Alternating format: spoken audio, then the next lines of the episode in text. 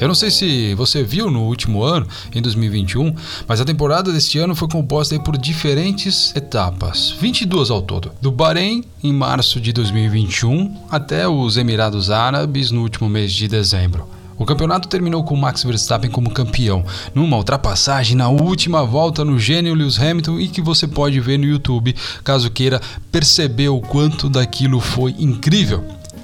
No fim, a equipe Mercedes foi a campeã entre as equipes daquele ano. Esse resultado, no final das contas, não é uma mera ocasião, e tampouco é um combinado de talento, sorte, relógios caros e iates na orla de Mônaco.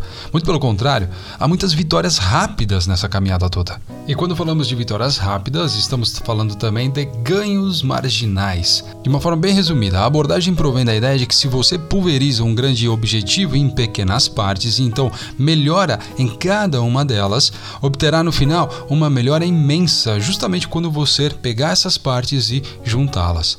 Mesmo que seja um mísero milésimo de segundo por volta, isso faz toda a diferença, cara. E para explicar até mais um pouco sobre esse conceito, no episódio de hoje eu vim falar sobre como a equipe de Fórmula 1 da Mercedes, a campeã no último campeonato, aplica ele na sua busca interminável por performance.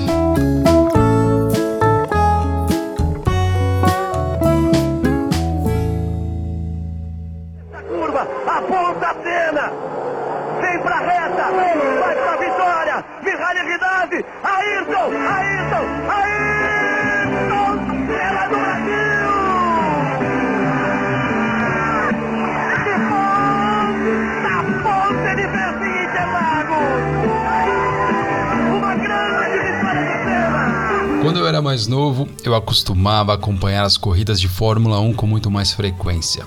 Eu não sei se você lembra por aí, mas o que me vem muito na memória são aquelas manhãs de domingo com a transmissão logo cedo na TV aberta, com os roncos dos motores a mil e toda aquela expectativa de quem assumiria, por exemplo, a ponta logo na primeira curva. Cara, eu não lembro aí dos tempos de Ayrton Senna, até porque eu era muito novo. Nas minhas principais lembranças, o que sempre me vem à cabeça é o domínio que Michael Schumacher, principalmente nos anos 2000, conseguiu construir na Fórmula 1. Olhando até atualmente, é possível, por exemplo, ver como a cultura de aprendizagem é algo que fortalece muito a modalidade. E é sobre isso que eu quero falar no episódio de hoje.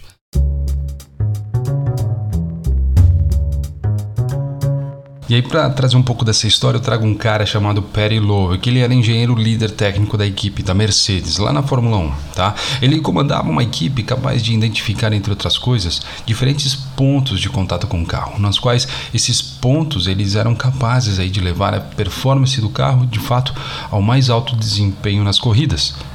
Em uma das suas entrevistas, ele traz aí, como líder da equipe, inclusive, ele apontou aí um pouco de como é que a Mercedes fazia para tratar tanta informação a favor da sua evolução nas pistas. Ele dizia algo mais ou menos assim, tipo, lá, lá, lá nos anos 90, quando ele começou na Fórmula 1, eles gravavam um pouco mais de 8 canais de dados, agora são mais de 16 mil só para cada parâmetro do carro. É impressionante o volume de informação que esses caras têm a favor do desempenho das pistas.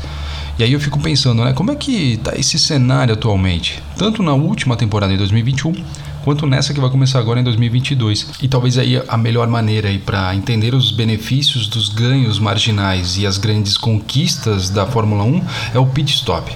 E aqui até eu abro um parênteses. Em 2019, eu não sei se você acompanhou, enfim, no Grande Prêmio de Interlagos aqui no Brasil, o Max Verstappen, que inclusive foi campeão no último ano, e a sua equipe Red Bull realizaram um pit stop, cara, de apenas 1.82 segundos de duração. Foi o mais rápido já registrado até agora na Fórmula 1. É impressionante. O áudio que você vai ouvir agora é justamente o processo desses 1.82 segundos de duração. Escuta aí.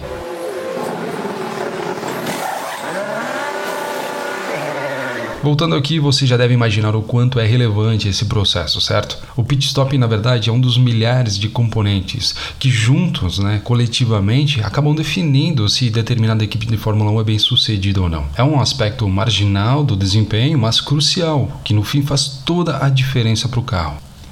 E aí para tentar resumir aqui, né, a equipe ela aplica um método de aprendizagem voltado a dados para entender como evoluir, pois eles sabem que a parada em um pit stop é relativamente complexa e precisa de revisões constantes. E aí, né, o que, que eles fazem na prática, né? Eles, a Mercedes executa em duas fases. A primeira fase ela serve como um primeiro ciclo aberto de aprendizado. E, inclusive, eu vou falar mais sobre isso lá na frente, daqui a pouco. E depois, uma segunda fase, ela é feita para melhorar as estatísticas estatísticas e as suas medições coletadas justamente nessa primeira fase, antes ainda de sequer começar a melhorar o processo de pit stop propriamente dito. Sendo assim, meu cara, é muito interessante ver essa mecânica porque a Mercedes traz o ato de criar soluções baseadas em feedbacks de uma forma muito exemplar. Ou seja, eles usam o primeiro teste para criar um feedback mais rico. Somente quando têm uma compreensão mais profunda de todos os dados relevantes, eles partem para a realização de ciclos de repetição e experiências, a chamada iteração. E aí, agora trazendo isso tudo para um pit stop, certo? Lá em 2014, a equipe atuava com oito sensores em cada uma das pistolas, que apertavam as porcas das rodas para ter acesso aos dados mais sistemáticos possíveis. E aí que acontece a mágica. Só de olhar para esses dados, sem falar sequer com os homens envolvidos, já era possível verificar o que acontece em cada um dessas paradas. Por exemplo, quando o operador da pistola conecta inicialmente a porca da roda, é possível dizer que ele conectou com uma diferença de 20 graus em relação ao ângulo ótimo que se espera. E aí, né, entre outras coisas, somente fazendo a leitura dos dados gerados seria possível apontar, por exemplo, algumas respostas em relação à atuação deste operador durante o pit stop. Por exemplo, com que rapidez ele se reconectou, quanto demorou para que o pneu fosse removido ou quanto demorou para o segundo pneu fosse colocado no eixo, quão bem nele se encaixou, quanto tempo levou para parafusar o pneu, enfim.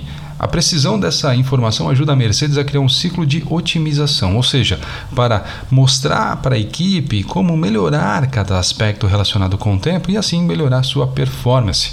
São os ganhos marginais turbinados. E aqui eu trago até um outro exemplo para você entender melhor. Só para você ter uma ideia, vai, somente no carro do Lewis Hamilton havia aí uma equipe de quase 20 pessoas para treinar a sincronia de um pit stop bem realizado. E todo o treinamento era composto por uns oito sensores e todos eles gravados em vídeos para que a equipe pudesse passar por outro ciclo de otimização. Como eu falei anteriormente, já teve um recorde de pit stop com 1.82 segundos de duração, né? Mas com esses ciclos de repetições constantes da Mercedes, eles chegaram no Grande Prêmio de Abu Dhabi uma vez a marca de 1.95 segundos de duração, justamente pelas incontáveis rodadas de treinamentos e feedbacks realizados com as suas tecnologias.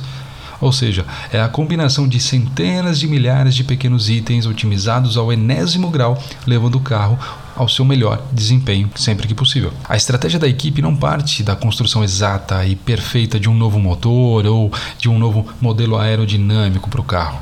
Em vez disso, a Mercedes cria, na verdade, um modelo que simplesmente funcione o mais rápido possível para que possa ser testado e aprimorado. Ou seja, né, gente, é o processo de aprender já nas etapas iniciais de testes constantes que faz a equipe criar, entre outras coisas, um motor mais termicamente eficiente para as corridas. E assim chegamos no que eu já falei em outros episódios sobre ciclos abertos. Quando identificamos nossos erros e buscamos resolvê-los, estamos dispostos a passar por ciclos abertos de aprendizados e evoluir como um passo seguinte àquele erro. Ou seja, um ciclo aberto, por fim, leva ao progresso porque o feedback é racionalmente aproveitado para determinar uma ação e assim fazer a gente evoluir. E aí, né, apesar de estarmos falando aí de uma performance mecânica aqui neste episódio de hoje, o conceito de ganhos marginais no fim não se limita a isso, muito pelo contrário. A criatividade criada na qual pode-se gerar esses ganhos só será possível com a utilização constante dos feedbacks gerados no processo de iteração.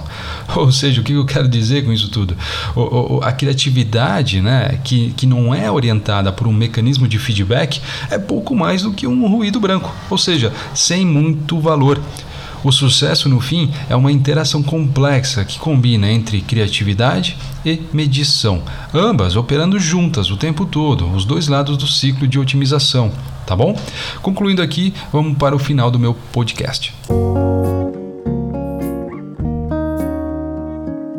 E aí, né, meu, se constantemente estamos dispostos a diferentes desafios todos os dias, a abordagem de pequenas vitórias constantes se torna viável, certo? Ou seja, se é difícil estabelecer a resposta à grande questão, por que não fragmentar essa questão em lotes de questões menores? É possível fazer o progresso significativo contra grandes desafios que precisam ser enfrentados, pelo acúmulo de uma série de pequenos passos, cada um deles bem pensado, cuidadosamente testado e implementado. É muito fácil ficar sentado e ouvir grandes teorias sobre como mudar o mundo, como uma equipe deveria melhorar a sua atuação e o piloto fazer uma curva mas frequentemente nossas intuições estão erradas. O mundo é complexo demais para se imaginar isso em sua poltrona. O único modo de ter certeza é sair e testar suas ideias e programas e perceber que frequentemente você está errado. Mas isso não é uma coisa ruim, é o que leva ao progresso. A Fórmula 1 é um ambiente incomum porque nela há pessoas incrivelmente inteligentes movidas pelo desejo de vencer. E aí no fim, a ambição estimula uma inovação rápida coisas de apenas dois anos atrás parecem antigas. O que, eu quero dizer com isso? Ficar parado é equivalente à extinção. Um abraço e até o próximo episódio.